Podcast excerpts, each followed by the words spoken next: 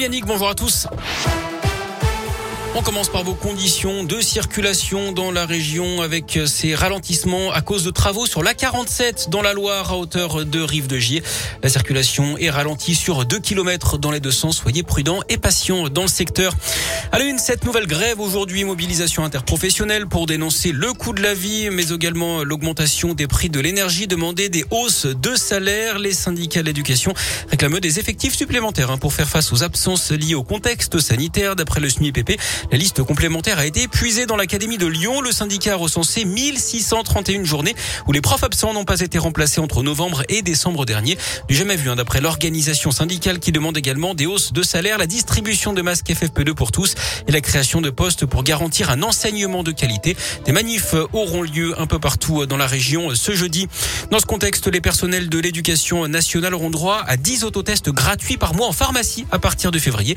C'est ce qu'annonce le gouvernement ce matin. C'est en fait une application d'un arrêté publié la semaine dernière au journal officiel.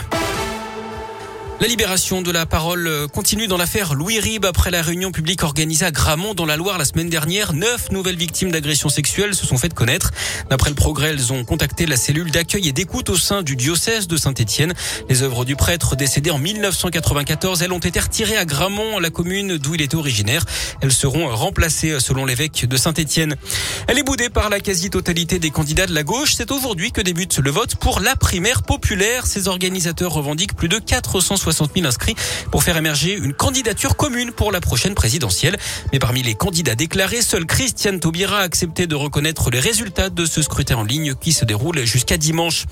Le verdict est tombé hier dans l'affaire du double infanticide de l'un. Une femme était jugée pour avoir mortellement poignardé ses deux filles de 2 et 6 ans et grièvement blessé son troisième enfant de 11 ans avant de tenter de se donner la mort en 2018 à Saint-Genis-Pouilly. Elle a été condamnée hier à 17 ans de réclusion criminelle. On n'en sait plus sur l'accident de ski mortel en Savoie mardi. Le garçon de 20 ans qui s'est tué en faisant du ski de randonnée était originaire de Bourgogne. Il était également étudiant à l'université Lyon où il suivait des études de chimie depuis 4 ans. La baisse spectaculaire du nombre de chômeurs sans aucune activité en France l'an dernier, moins 12%, 479 600 personnes ont retrouvé un emploi l'an dernier. Cette baisse compense l'augmentation observée en 2020, plus 7% et demi au plus dur de la récession due au Covid. On ouvre la page sport de ce journal avec déjà du handball et l'aventure continue pour l'équipe de France à l'Euro. Les Bleus qui affronteront la Suède en demi-finale demain soir après leur victoire contre le Danemark 30 à 29 hier pour la dernière journée de la phase du tour principal. En foot, retenez également cette bonne opération pour les Verts qui se sont imposés à Angers, un but à zéro. La Saint-Etienne qui reste dernière mais qui revient à seulement deux points de Lorient. Bah merci beaucoup.